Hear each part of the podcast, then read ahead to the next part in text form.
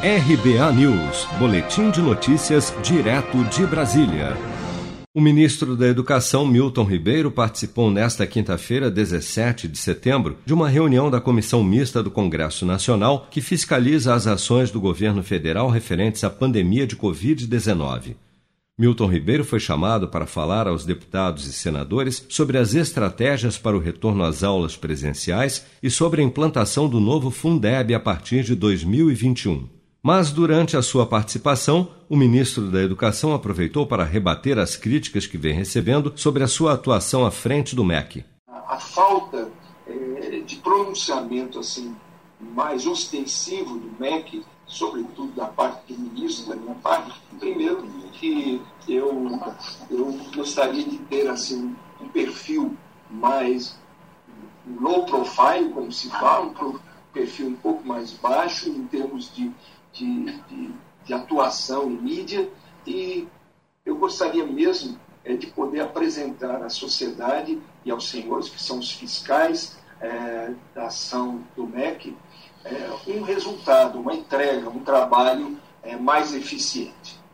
Eu comecei o meu trabalho, em primeiro lugar, tenho sido criticado, sobretudo por entes e por instituições que são mais à, à, à direita do espectro ideológico, por eu abrir conversas com alguns, algumas figuras que são tidas como pessoas de um radicalismo ideológico.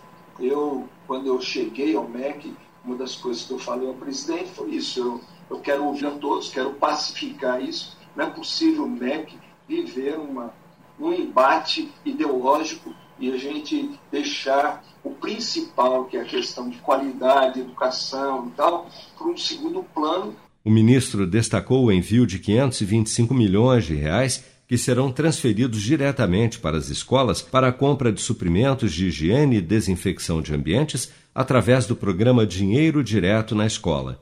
Esses recursos devem atender a 116,7 mil escolas da educação básica, que hoje atendem a 36,8 milhões de estudantes em todo o Brasil.